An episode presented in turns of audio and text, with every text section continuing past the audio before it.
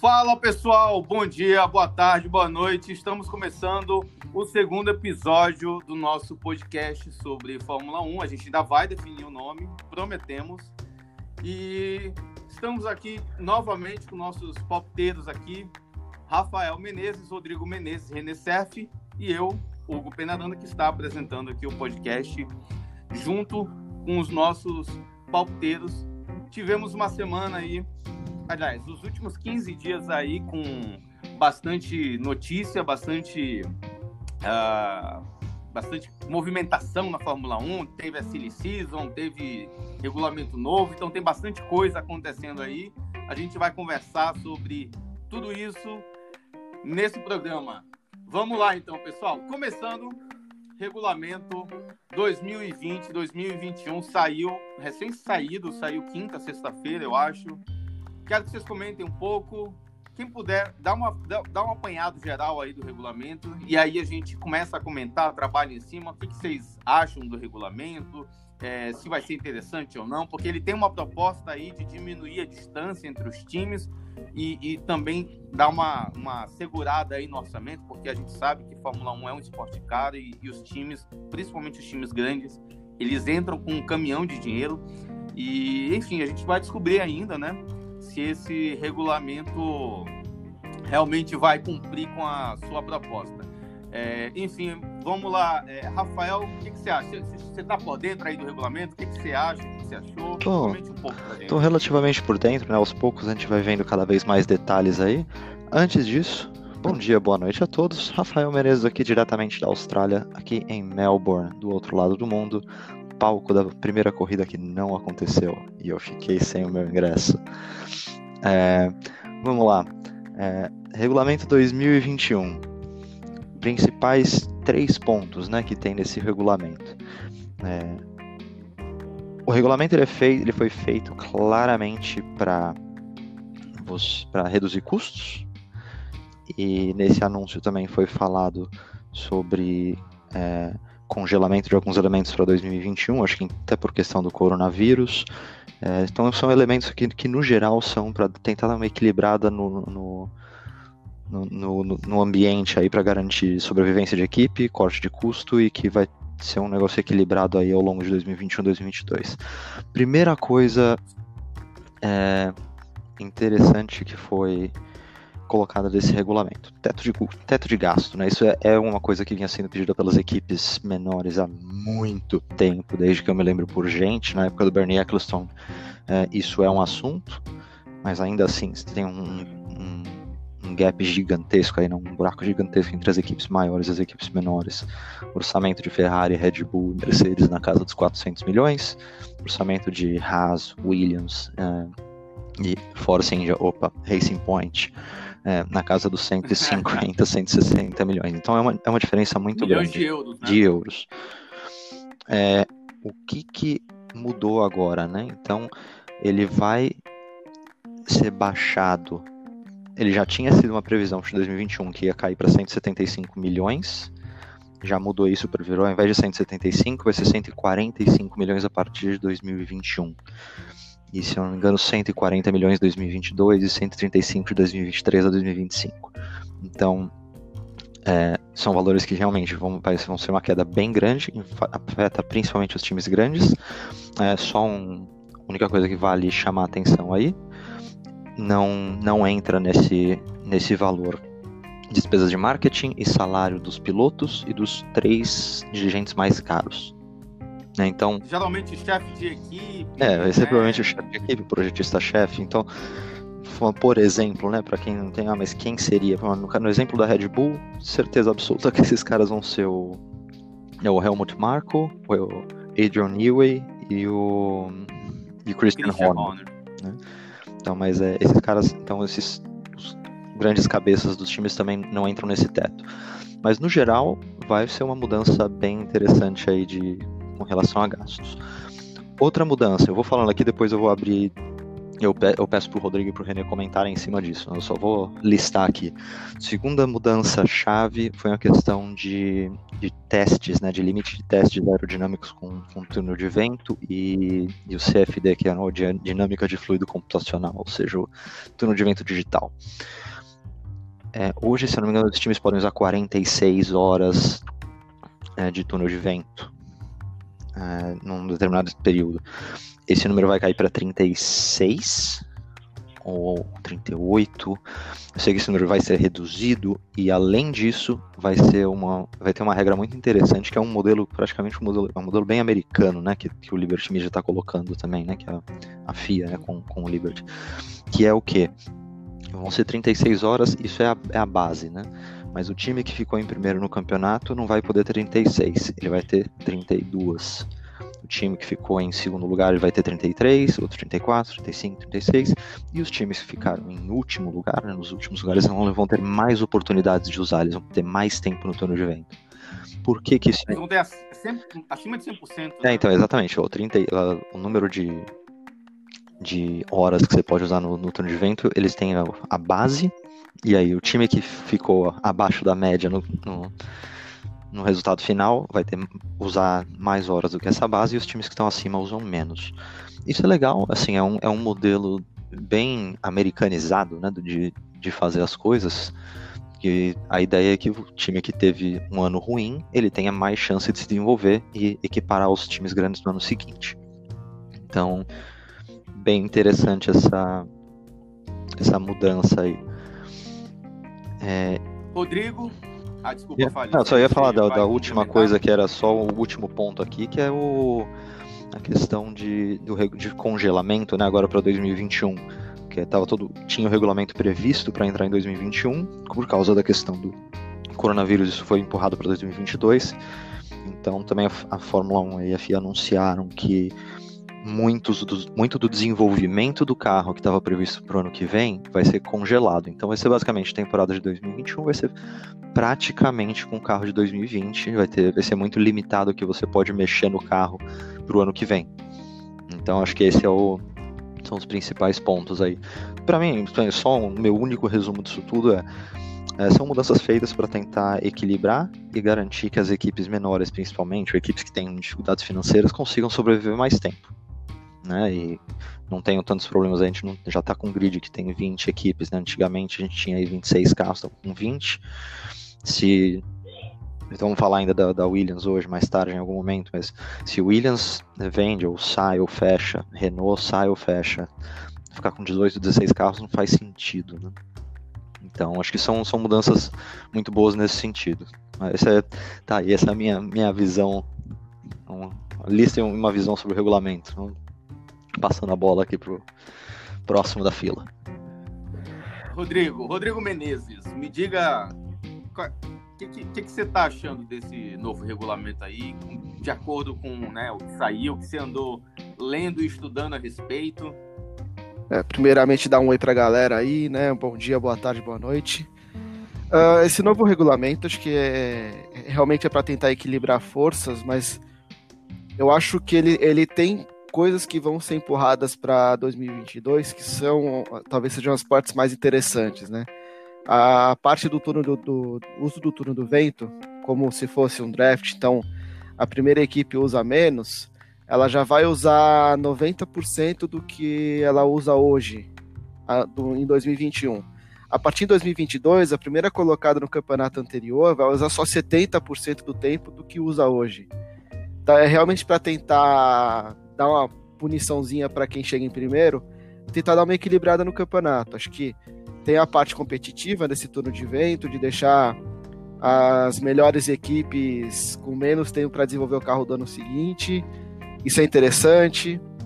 Uh, a parte de controle de gastos é muito importante, porque a gente viu a Fórmula 1 tentar em 2009 trazer novas equipes e foi um desastre, né? Porque colocaram. A FIA tentou impor à força um teto de gastos, aí entraram a Virgin, a, a Campos, né? Que esqueci o nome da. A Espanha. Ah, Espanha. A Espanha. E a Lotus, que virou Esse ano de 2010 foi um desastre. Né? É, porque essas equipes que acabou acontecendo. Uh, a FIA impôs isso. E aí o Bernie Eccleston, com, até para enfraquecer um pouco a FIA, articulou com as outras 10 equipes, criou, criou um monte de exceções que elas não precisavam mais respeitar um limite de gastos, e o que aconteceu é, três equipes entraram para gastar 125 milhões de dólares por, por temporada e as outras gastavam 300, 400. E aí não tem competição. Né? Você tem três carros que estão, é, seis carros, três equipes que estão completamente fora da realidade da Fórmula 1. E então, e agora com a saída do Eccleston, a Liberty Media realmente está tentando impor para todos, né? Então é tentar diminuir a força das equipes principais, uh, mesmo que a Ferrari tenha chorado, tentado de todas as formas não uh, uh, que esse teto de gastos fosse o maior possível. Acho que a própria Ferrari está começando a entender um pouco que a Fórmula 1 está perdendo atrativo. As pessoas estão deixando de acompanhar a Fórmula 1. A Fórmula 1 não é uma grande marca mundial. Se você for pensar que uh, é, um, é um público de nicho e não é todo mundo, não é boa parte das pessoas dos países que gostam. É um público relativamente limitado em cada país. Nós somos um, uma parte limitada do Brasil que gosta de Fórmula 1. Então ele tem que agradar esse público. E se esse público, como hoje em dia com a era do streaming, né, você pode facilmente acompanhar outras uh, categorias pela, pelo, pelo Dazon, pela ESPN. Então você vai começar a acompanhar as categorias que são mais atrativas, que tem mais competição, que tem mais disputa. A Fórmula 1 ela tem três, três momentos legais: a largada, os pitstops e a chegada. O que acontece nesse meio tempo é praticamente nada. Então, a, acho que esse novo regulamento vem para tentar diminuir essas diferenças. Eu ainda acho que para 2020 e 2021 vai ser muito difícil mudar, principalmente porque uh, o congelamento de desenvolvimento dos carros de 2020 para 2021 acho extremamente necessário, porque por conta da pandemia as equipes têm menos dinheiro para gastar. Mas esse congelamento de desenvolvimento vai fazer com que, pô, se a Mercedes fez um carro melhor, uh, os carros vão poucos ser desenvolvidos esse ano, porque as equipes estão com pouco dinheiro. Para 2021, a tendência é que a Mercedes continue no mesmo patamar, mesmo que ela tenha menos tempo no turno de vento porque também tem a questão do, a, do, do a questão financeira que não vai mudar para 2021. E outra, em 2021 as equipes vão focar boa parte dos recursos delas para o desenvolvimento do carro 2022 que muda totalmente o regulamento. Então acho que assim, para esse ano e para o ano que vem, ainda a gente vai ver um pouco de falta de disputa. Mas dá uma sinalização muito positiva para a gente de que a Liberty Media realmente comprou a briga de vamos tornar a Fórmula 1 atrativa para o público novamente. Então acho que é muito válido essas mudanças. René, René Serf, dê seu palpite. Bom dia, boa tarde a todos. Boa noite. Para quem está aqui na Austrália também. É boa noite para você também, René. é, eu, eu, entendendo um pouquinho do que vocês estavam trazendo aí como... Uh, né, primeiro o Rafa trouxe aí a parte do regulamento e, e depois o Rodrigo deu uma complementada de uma forma bem interessante, trazendo uns outros aspectos, né? Eu, eu complemento com umas outras partes aqui que eu achei que valem a pena a gente prestar atenção. Uh, primeiro, eu acho que essa questão do draft, né, que eles estão comparando até com, com, os esportes nos Estados Unidos, eu acho que é, é uma, uma, boa tentativa. Eu acho que torna o esporte um pouco mais interessante, um pouco mais nivelado, né? A gente pode ver aí como comparativo ah, quando foi feito aquele kart das estrelas, alguma coisa assim que o, o Massa estava ah, coordenando, né? E você viu vários corredores, vários pilotos de Fórmula 1 ali ah, com karts praticamente iguais. E aí aquele cara que você falou, poxa, aquele cara tá sempre em vigésimo na Fórmula 1, né? O cara não é bom, né? O cara não pilota nada. E ele lá no, no kart mandando bem e, entre os cinco primeiros e disputando ferrenhamente com pilotos que a gente considerava grandes, né? Então, é, eu acho que isso vem a trazer um pouco mais, uh, se é possível ainda, né? Essa questão de braço, né? Que a gente tanto reclama que, que sumiu, né? A gente fala, pô, agora hoje quem manda nas vitórias uh, e bons resultados são as equipes boas que vêm com um caminhão de dinheiro e as outras equipes, os outros pilotos, tanto faz se eles são bons ou não, eles não vão chegar lá na frente de qualquer forma. Então acho que isso agora traz um, né, uma observação diferente aí que a gente pode ter a respeito do, da Fórmula 1, que há tantos anos estava da mesma forma, até como o Rodrigo comentou, né? Você tem três partes lá interessantes da corrida e o resto você sai para tomar um café, fazer alguma coisa e volta depois que não tem problema nenhum. Inclusive aqui na Austrália, até achei engraçado porque primeira transmissão de Fórmula 1 eles têm intervalos entre a, a, no meio da corrida, como se fosse, sei lá, um, um filme. Indie. Né? É, é, é muito estranho. Então, e agora, eu achei uma outra questão interessante no, na mudança para 2021, que ele fala lá no regulamento a redução do tamanho e simplificação do assoalho na parte que antecede as rodas traseiras para impedir o aumento de pressão aerodinâmica. Uh, eu achei isso um pouco bizarro, porque tem equipe que desenvolve um pouco mais seu carro para ter mais downforce, e tem equipe que fala, não, dane-se downforce, eu vou investir em velocidade reta, e eu acho que né, o, o, nivelamento ele também vem por isso aí. E eu acho que esse é um dos pontos que eu acho que eles não deveriam mexer. Né? Eu não acho que eles deveriam entrar nesse tipo de, de, uh, de alteração dos projetos, porque isso é o que faz também os times serem diferentes. Né? Mesmo com o nivelamento que eles promovam, uh, time, os times têm o direito de, de, escolher onde que eles querem investir mais no carro. Né? Então eu achei isso um pouco bizarro, assim. E agora, uma outra questão interessante que eu, eu pensei, né? Uh, esse tempo limitado de testes, será que não chega a afetar a segurança de alguma forma? Porque talvez o túnel de vento, boa parte é para vocês fazer a escolha aerodinâmica de peças, mas será que a limitação de outros testes, uh, ou congelamento de algum tipo de, de componente, não vem a afetar isso no futuro? É, eu, eu vou, vou é responder é aqui rapidinho, que é assim. É, Estou agora com o site da Fórmula 1 aberto com a notícia exatamente explicando essa questão do túnel de vento. Né? Uh, uhum. Então aqui diz que as equipes rodam mais ou menos, aproximadamente 65 vezes por semana o túnel de vento. Então vai ser em cima desses 65, de 65 vezes que vai, vai ter a redução. Né? Eles estão tentando uhum. trazer para 40 vezes, 36 vezes a, a apenas por semana para rodar. É, então, acho que assim, em termos vale... de segurança, não, não vai afetar tanto. É, pode, pode falar. Concordo, uhum. concordo. É, falar, em termos de segurança, eu concordo com você, eu acho que não afeta tanto, acho que é muito uma questão de buscar performance. E aí, sim, essa outra questão, o túnel de vento, nessa redução, além de tudo, né, além de tentar nivelar um pouco mais é, o desenvolvimento e deixar que. É uma questão de grana também, né? Porque, cara, você imagina, para quem não tem uma ideia do que é um túnel de vento da Fórmula 1, o negócio é do tamanho de uma turbina de avião. Né? Então, imagina uhum. você 65 vezes em uma semana você ligar uma turbina de avião e ficar com esse negócio ali rodando para você fazer os seus testes e simulações é um consumo de, de energia, assim, é caro. Então não são as equipes grandes que têm os próprios túneis de vento, porque é um negócio, é um investimento pesadíssimo. Exato. Né? Então. É, teve uma época que a Ferrari ela rodava o túnel de vento dela 24 por 7, Nossa. né? 24 horas por dia, 7 dias da semana, né? Os times grandes faziam uhum. Sim. Né? Aliás, curioso também, antes da Ferrari ter um túnel de vento que rodava infinito, a Ferrari foi uma das equipes que mais demorou para ter instalações de, de, de, testes e testes aerodinâmicos, etc, né? E fazer essa série de testes.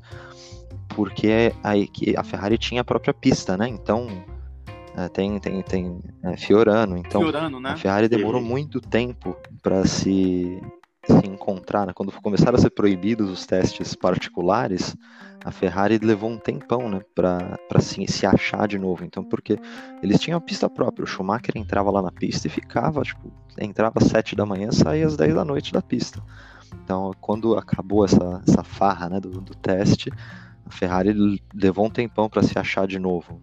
Aí agora estão cortando os túneis de vento. É, e outro, outro, ponto importante antes de de eu voltar para você. Túnel de vento, as equipes têm que pensar, então vai ser reduzido, vai ser 40 e poucas vezes que vai ter que ser usado, é, e é para tem que pensar bem, né? Você vai usar no carro do, do ano corrente ou do ano seguinte, né? Para desenvolver o carro do outro ano. Então é aquele dilema que toda equipe vai ter que ter agora, principalmente as que estão disputando o título. Então, ah, então eu posso até, até, adentrar. Pode falar, René, desculpa.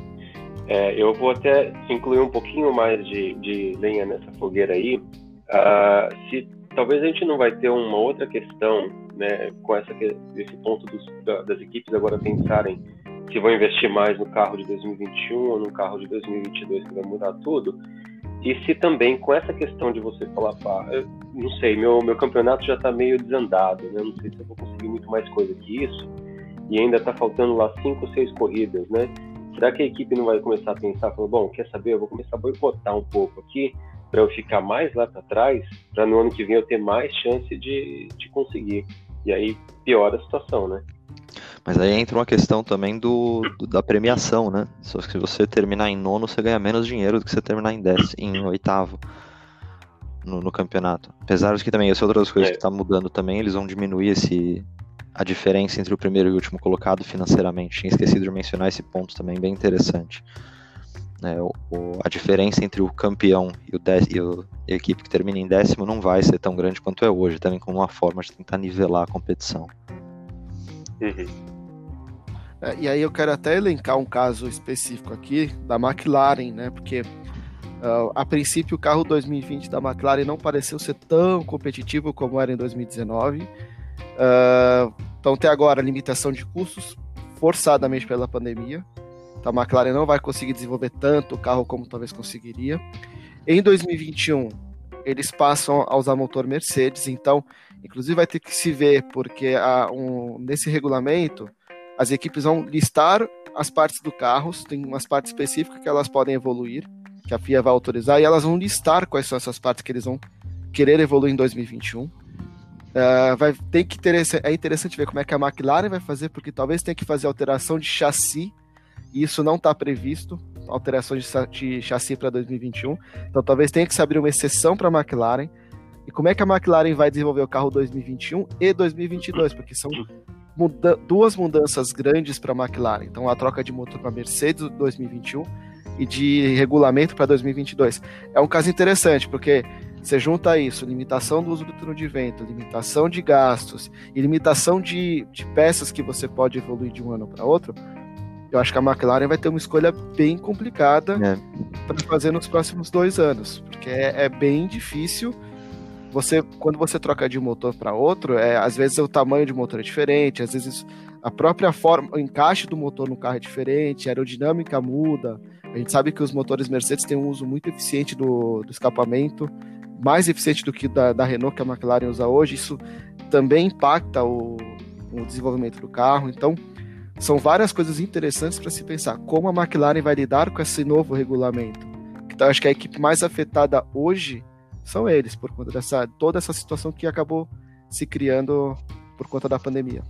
É, isso sim, só que eu tinha lido recentemente também que a McLaren ela vai ter tipo um ou dois desses tokens, né, para fazer mudança no carro. Eles vão ter alguns tokens a mais do que as outras equipes justamente para fazer essas mudanças para acomodar o, motor da Mercedes que vai entrar em 2021.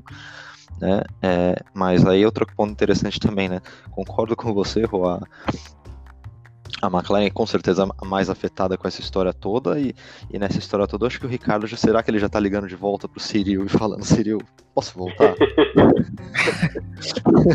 com certeza não. Acho que não, viu? Tem, tem um ponto importante, tem um, importante, um ponto importante nisso tudo, que foi uma mudança que teve na forma como as decisões são tomadas na Fórmula 1 esse ano, que até o ano passado você tinha que ter unanimidade de votos dos times para qualquer mudança.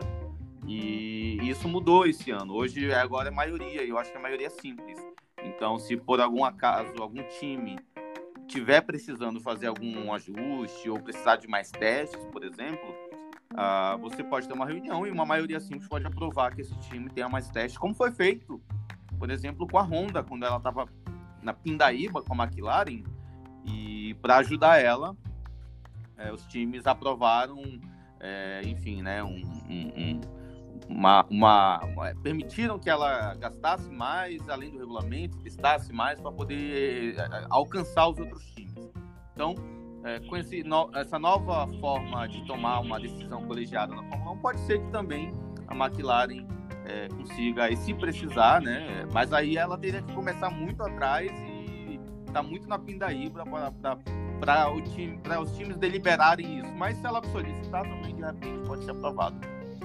podemos avançar Opa, então? vamos, falando, foi bastante é, técnico, né, esse primeiro tópico. É, isso é bom, é bom para dar uma. É. começar bem o dia. Ah, já, tô caso, aqui né, com a, já tô aqui na décima cerveja aqui, terminando o dia aqui já.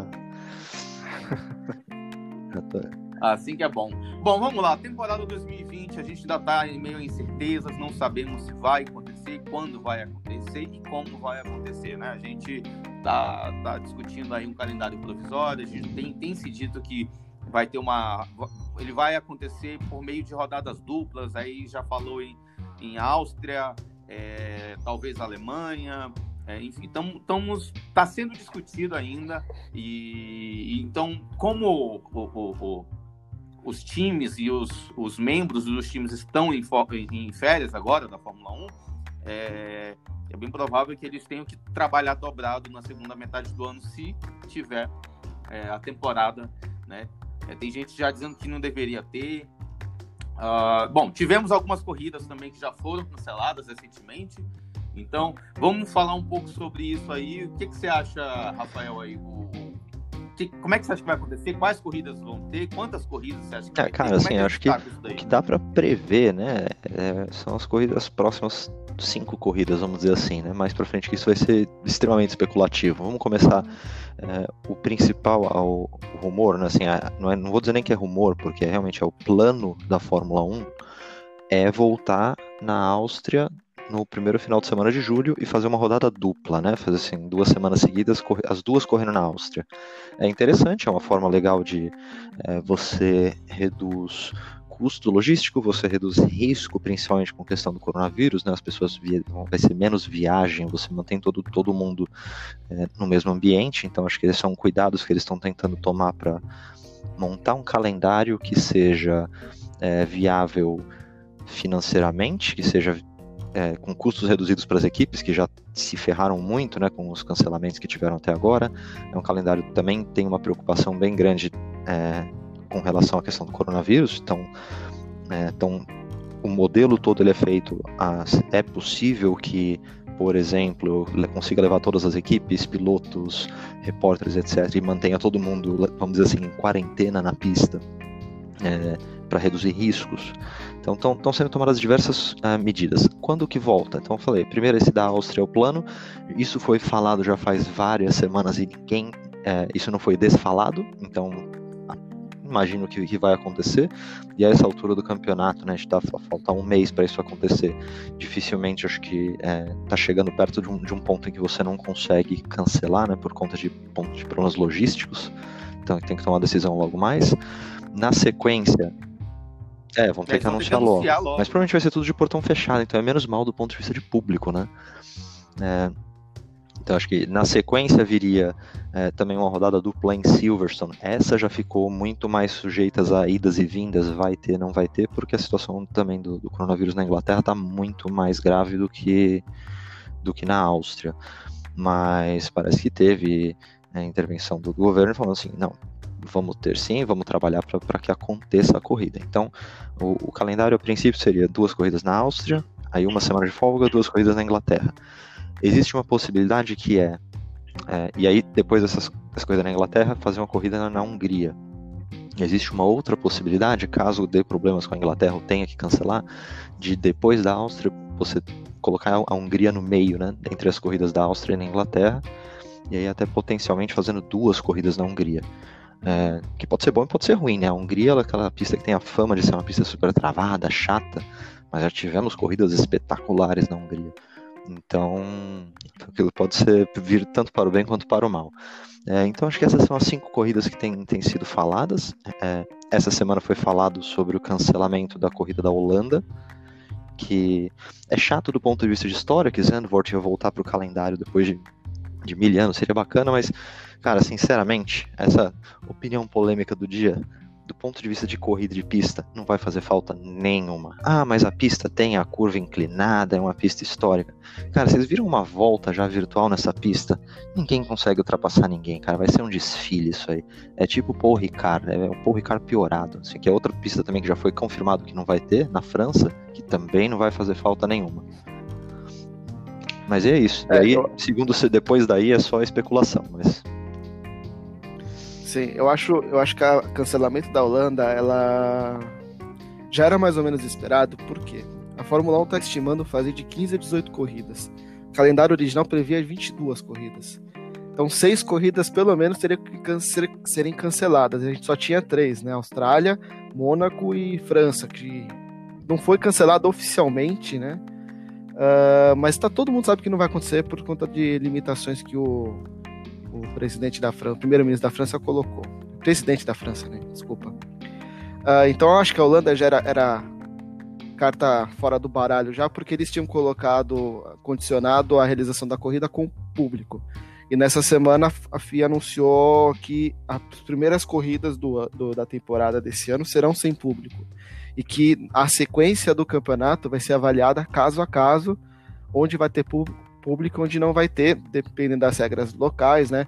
A gente tem, por exemplo, o caso de São Paulo, dependendo de como, da, da liberação que tiver, a, da evolução que tiver do coronavírus, a gente pode ter um público, é, público reduzido pela metade, 30% é, em São Paulo. Então, tudo isso daí ainda vai ser avaliado corrida a corrida. Então, ainda vai ter mais algumas etapas que vão ser canceladas, né? Uh, a Itália, esses dias, uh, já falou que uh, vai bater o martelo em breve, se vai ter corrida ou não. Singapura deve sair, porque se não tiver garantia de que vai ter público, o governo nem vai autorizar a corrida, porque é um custo enorme para você fechar as ruas, então você tem que ter algum retorno. Então, o calendário. É, e tá além disso, né, assim, ah, por mais que você fale, corridas de rua principalmente, né, então a gente falando de Mônaco, a da Austrália foi cancelada, que é num parque, mas para todos os efeitos é um circuito de rua. É, Singapura, né, assim, para quem são meses para você montar a estrutura, né? Então, por mais que você fale assim, ah, mas Singapura é só lá em setembro, até lá a questão do coronavírus já pode estar tá resolvido, mas pode não estar. Tá. E é o tipo de decisão que tem que ser feita com muitos meses de antecedência, né? Que acho que já o, o, Liberty Media, né, a Fórmula 1 em geral, já gastaram muito dinheiro só com o GP da Austrália, aqui que foi feita toda a estrutura, foi enviado tudo, né? Assim, todo as equipes, jornalistas, a infraestrutura de, de TV, tudo que precisava fazer e chegou aqui no dia e cancelaram. Então esse é o tipo de coisa que acho que ninguém quer que aconteça de novo no ano. Então, é, é o que você falou, é, a decisão ela tem que ser, principalmente dos circuitos de rua, tem que ser tomada logo. A Austrália já rodou, Mônaco já rodou, Singapura, concordo que tem, tem grandes chances aí de, de rodar. É, e aí, assim, a gente está falando de começar em. Eu acho que as quatro primeiras etapas do campeonato já estariam definidas, porque mesmo a Inglaterra que tinha uma questão envolvendo uh, limitações de entrada do governo, o Boris Johnson já falou: para a Fórmula 1 abre-se uma exceção. E tem outra coisa, a, as equipes, maioria das equipes de Fórmula 1, mesmo as que tem, que não são uh, alocadas na Inglaterra, elas têm um escritório, algum lugar em que elas podem cumprir uma semi-quarentena, uns 10, acabar a corrida da Áustria, todo mundo ir para a Inglaterra, já cumpriu uma espécie de quarentena e está preparado para correr no dia, no, na duas semanas depois, né? Então acho que o próprio Boris Johnson garantiu essa semana que o que precisar de dar licença especial para os membros das equipes vai ter. A questão é assim, uh, ah, para começar em julho, uh, eles estão inclusive pensando em não levar a imprensa. A imprensa faria trabalho remoto. Então, acabar a corrida, vai ter, vai ter a, a, entrevista coletiva, vai ser pela internet, né? Não vai ter repórteres lá alocados diretamente. Então, é só a equipe de transmissão que vai estar lá, a transmissão oficial da, da Liberty Media. Então, assim, vai ter um monte de restrições para o começo. É, vai né? ficar parecido a Fórmula E, né?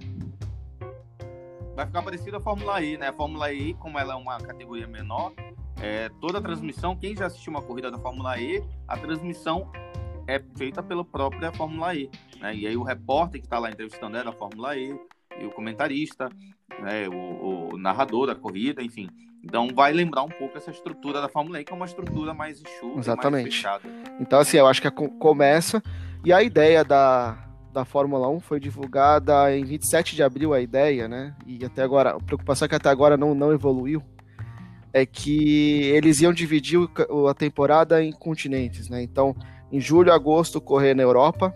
Uh, em setembro outubro, fazer a corrida de, da Eur, Eurásia, né?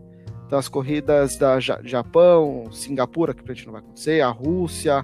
Uh, depois partir em outubro e novembro para as Américas. Então, aí voltaria o, a corrida do Canadá.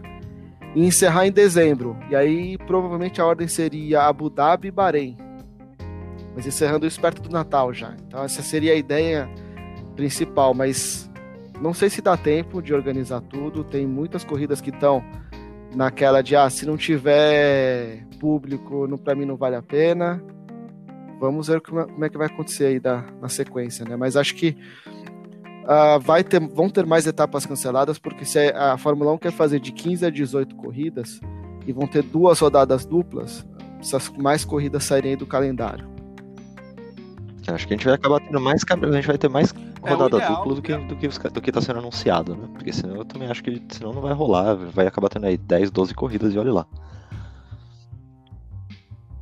É, exatamente. É, eu acho que o ideal e o mais prudente, obviamente, seria cancelamento do campeonato e partir para 2021. Mas a gente tem uma questão financeira e principalmente relacionada aos times, né? É, se não tiver campeonato, a gente está prevendo aí os times, alguns times é, à beira da falência.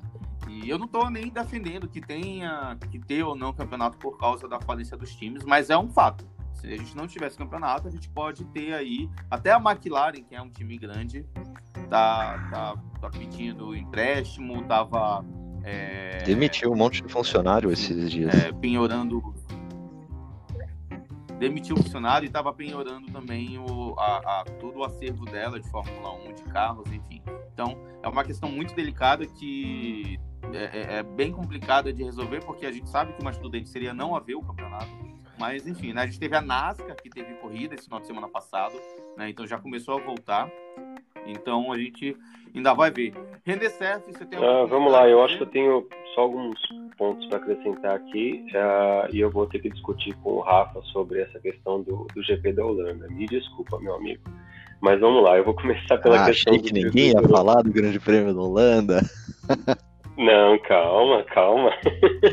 Mas vamos lá. Eu, eu entendi essa questão do, do circuito europeu, né, sendo assim amplamente discutido uh, como um reinício e, e, trazendo um pouco do que você falou agora por último, Hugo, eu acho que eles se viram meio que obrigados a, a financeiramente retomar. A, claro que seria o mais sensato pular esse ano, fazer um, um ano off aí por conta de tudo isso mas acho que financeiramente eles não iam, é, muita gente realmente não ia aguentar até começo de 2022. Outra alternativa seria fazer como se fosse um, um, um campeonato da Champions, né, que eles começam em agosto, terminam em junho, mas acho que eles não mudariam esse tipo de, de, de plano assim por agora, né? Agora a questão do circuito é, também tem isso, então né? talvez não, não fosse interessante por essa questão. Agora, um outro ponto que eu achei interessante é que eles começando esse circuito europeu, né, essas primeiras corridas todas na Europa, uh, barateia muito a questão logística, porque as equipes podem se mover por terra, o que já, já ajuda muito, né? Uh, e tem uma outra questão que eu estava tava até lendo sobre isso há um tempo atrás, que é, eles estão negociando com os, com os autódromos, né, com cada país uh, de realização das corridas, porque você paga uma taxa, né? Existe uma uh, uma taxa que você paga para o circuito para que aconteça a corrida. Então cada equipe tem que pagar a sua taxa de participação lá. E eles estavam negociando para que uh, essa taxa fosse reduzida para dois finais de semana seguidos. Então isso ajudaria a, a poupar um, um, dinheiro que eles já não têm, né? E que se tivesse que pagar agora como se paga regularmente, também ia ser um abuso, né?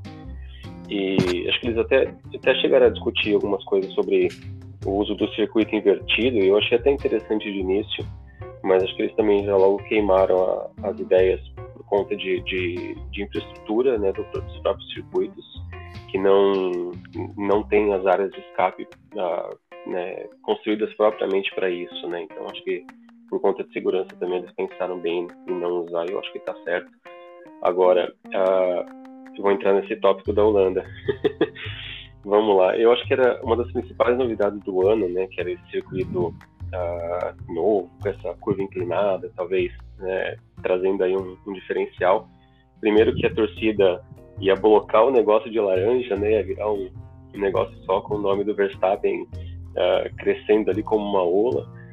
E, e, essa questão da curva inclinada, eu achei que ela. Eu estava esperando para ver o que eles iam fazer, porque eu, eu lembro quando surgiu, quando voltou o GP dos Estados Unidos pro, pro né, de Indianápolis aí para o calendário, eu lembro que foi super interessante que eles vieram com a sensação da oitava marcha na época, né, que ainda não tinha outro circuito, e a oitava marcha começou lá e com velocidades um pouco maiores, por conta daquela do, do semicircuito que eles usam oval, né?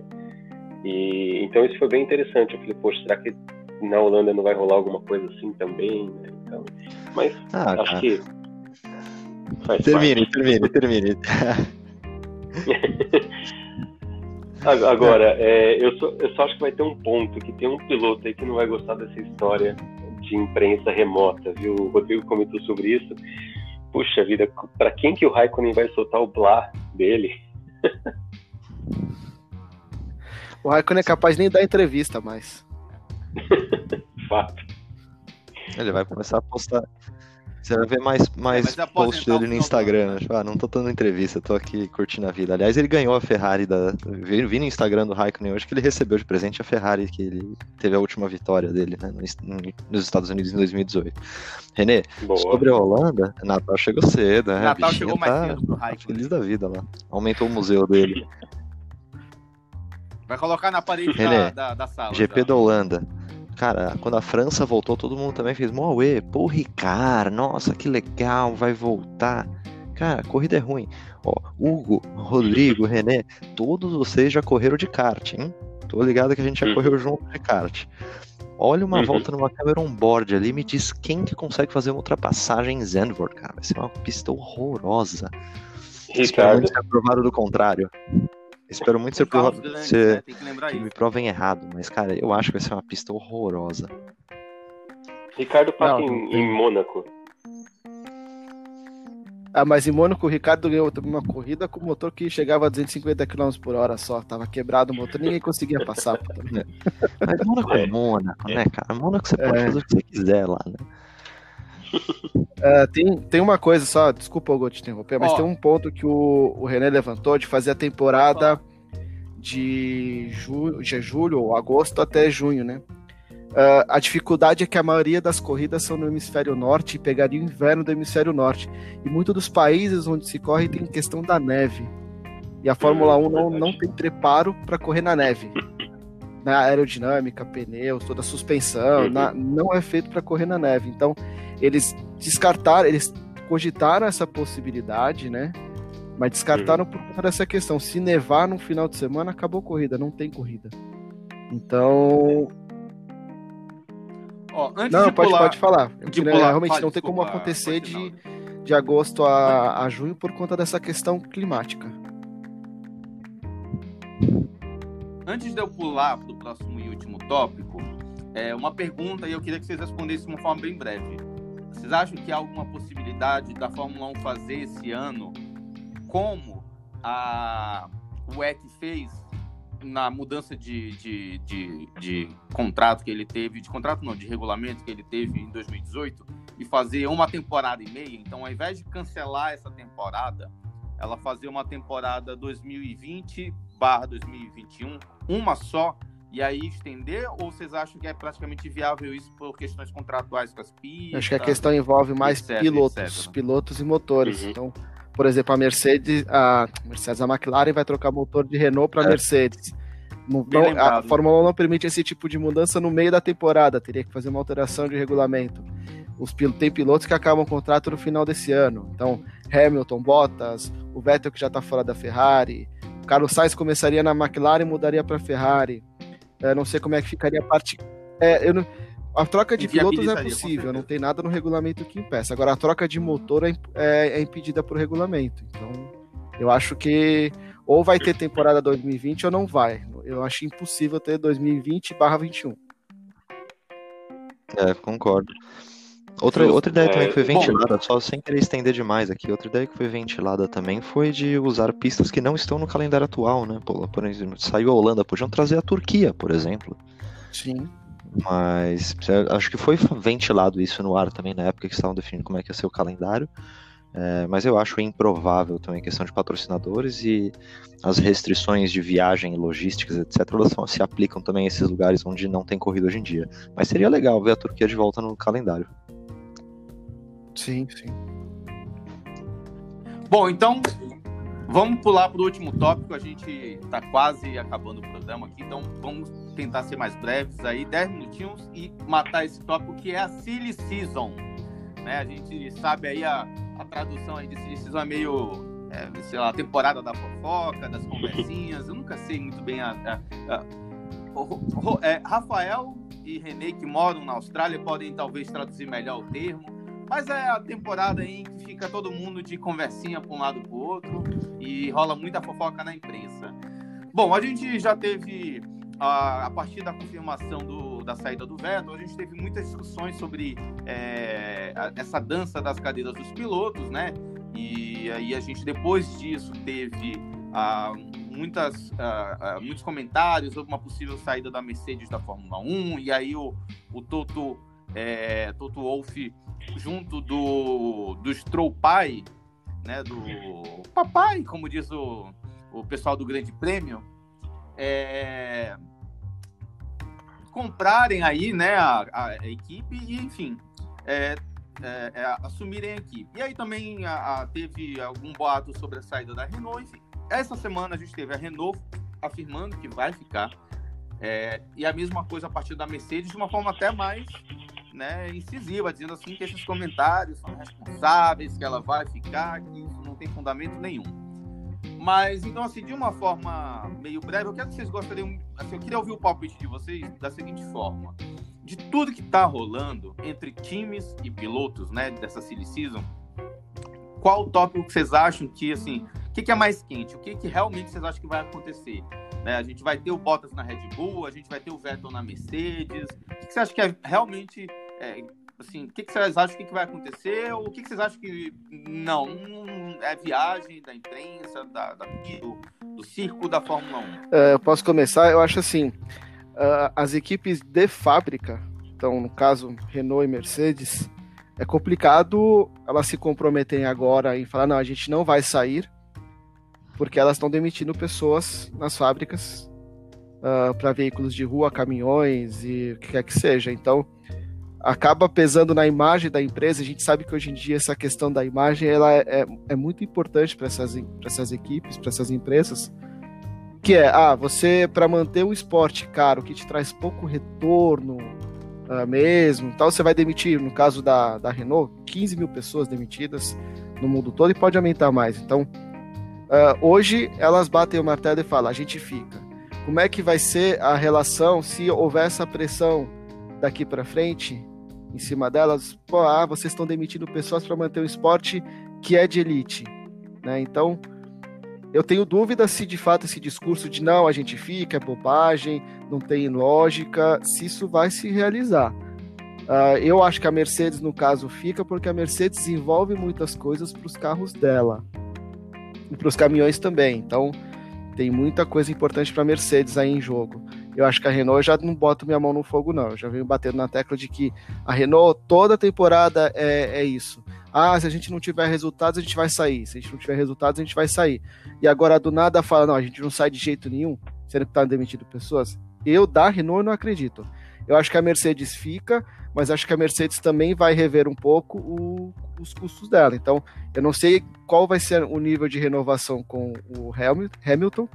E se o Hamilton não baixar um pouco a pedida dele, eu acho que não vai ter espaço para manter Hamilton e Bottas, por exemplo. O Hamilton e Vettel, para mim, está descartado, mas eu acho que seria praticamente impossível numa nova realidade da Mercedes, que já vem também sendo especulada, ter dois pilotos ganhando salários gigantescos. Então acho que a tendência da Mercedes é se renovar com o Hamilton, vem um piloto jovem, aí no caso ou o Ocon, ou mais provavelmente o George Russell. É, eu acho que ambas saem. Eu acho que tanto a Mercedes quanto a Renault saem. A, Ren a, Mercedes talvez fique mais um ou dois anos, mas além da Renault, mas eu acho que ambas saem. Renault que você falou, demitiu 15 mil funcionários, acabaram de pedir um empréstimo de 5 bilhões de, de euros, se não me engano, para o governo francês. Não faz sentido nenhum manter né, a Fórmula 1, que, principalmente na Renault, que não está tendo resultado absolutamente nenhum nos anos. Ah, presidente falou que eles querem ficar. É, o presidente falou que eles querem ficar, não falou que eles vão ficar. Então, é, e, e aquilo que ele falou, eu já falei semana, no, no episódio anterior, né? nossa conversa anterior. O Ricardo ele deve ter visto alguma coisa ali que a gente não viu, porque ele foi para a McLaren para ganhar 30% a menos do que ele está ganhando na Renault. Então, Renault tem quase certeza que sai. E a Mercedes, até essa história desses boatos do Stroll Pai, do Toto Wolff, de vende ação daqui para lá, converte Aston Martin em Mercedes, etc. É, acho que sim, quer dizer que tem alguma coisa que está acontecendo que, que vai ser grande. E outra, do ponto de vista de marca, a Mercedes já conseguiu tudo que podia conseguir na Fórmula 1 né? Então é também, também a questão de custos e etc. O que mais, né? Qual é a vantagem do ponto de vista de, de branding da, da Mercedes na Fórmula 1? Eles já conseguiram tudo, ficar, ganhar cinco títulos, ganhar seis títulos. Não faz diferença, né? Já, já tem a imagem de que é uma equipe que foi lá e gabaritou, né? Ganhou tudo. Então Sim. acho que ambas saem. É, e tem um outro, mas desculpa, antes do René colocar o ponto dele, tem mais uma questão. Hoje a menina dos olhos de todas as grandes indústrias automobilísticas é a Fórmula E, não é mais a Fórmula 1.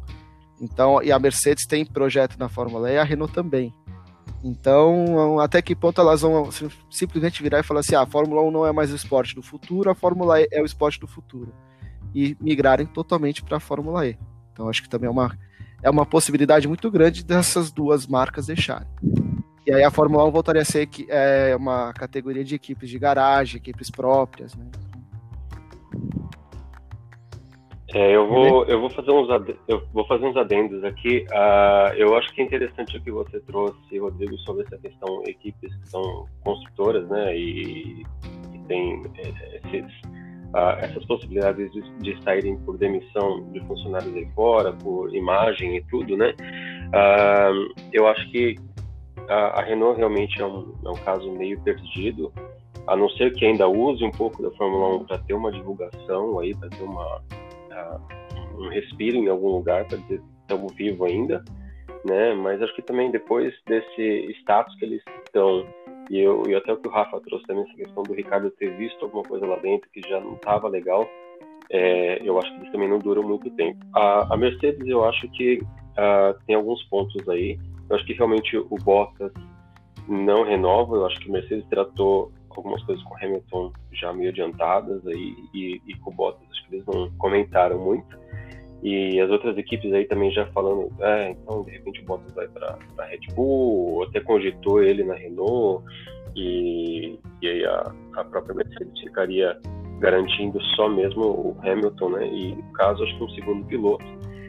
É, e aí, falando de um segundo piloto potencial para Mercedes, eu acho que uh, seria mais o Russell mesmo. Né? O Ocon, ele é uh, uma opção ali, né? é da família do, do Toto Wolff, mas acho que o Russell ainda é o, o piloto que eles têm mais como um futuro para eles. Uh, Vettel eu, eu, descartaria somente se a, né, ele só, só permaneceria caso a, a Daimler batesse o pé e falasse não, não, não, vamos, vamos manter, eu quero dois pilotos, né, eu quero pelo menos um alemão lá agora, já que a gente vai ficar por pouco tempo aí pra frente, né, dois caras bons, experientes, deixa eles brigarem entre eles. Mas acho que é um caso bem à parte, difícil de acontecer. Agora, uma, uma questão... A Mercedes vai estar numa pegada assim, se for para ficar só mais dois anos. É, eu ia falar isso. A única possibilidade do Vettel ir para Mercedes é, seria realmente se a Mercedes já deixa, matasse qualquer plano de longo prazo, né? Você botar dois pilotos super veteranos lá, né? Você não tem. Cadê a continuidade, né? Então o Vettel ir para Mercedes é, é, sinal de fim da linha mesmo. É fato, é fato. E, e, a última coisa que eu ia colocar só é que com essa questão da, de algumas equipes já estarem de olho na, na Fórmula E Uh, não esqueçam que a Europa tem essa questão da mudança dos veículos, né, a combustível fóssil, uh, dos veículos né, de rua, até acho que 2050, se não estou enganado, não vai ter mais. É, tem países que é 2030. 2030. Alguns países é 2030, né?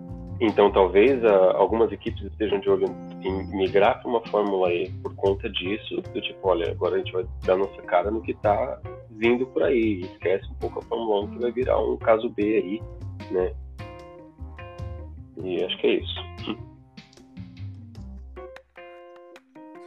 Beleza, pessoal, já estamos estourando o nosso tempo aqui. Eu gostaria de agradecer a participação dos nossos palpiteiros Rafael Menezes, Rodrigo Menezes e René Cerf.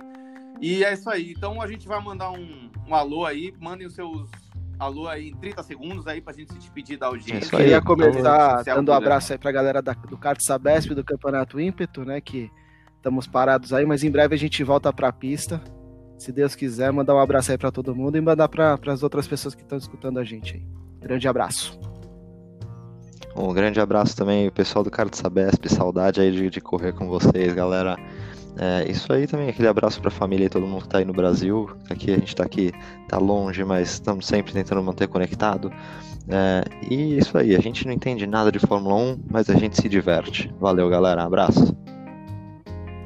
Bom, um abraço a todos também. Eu não conheço o pessoal do Cartas Abertas, mas de repente é uma oportunidade para quando estiver no Brasil. mas um abraço a todos os nossos ouvintes aí. Obrigado, pessoal, pela, pela colaboração também. E, e foi um prazer inenarrável de estar com vocês em mais esse episódio. É isso aí, então, pessoal. Gostaria de agradecer novamente a presença de todos vocês e o pessoal que está ouvindo o nosso programa aí, chegando até o final. E nos falamos, então, no próximo programa. Um abraço, um abraço. Tchau, tchau, tchau, tchau pessoal. Abraço.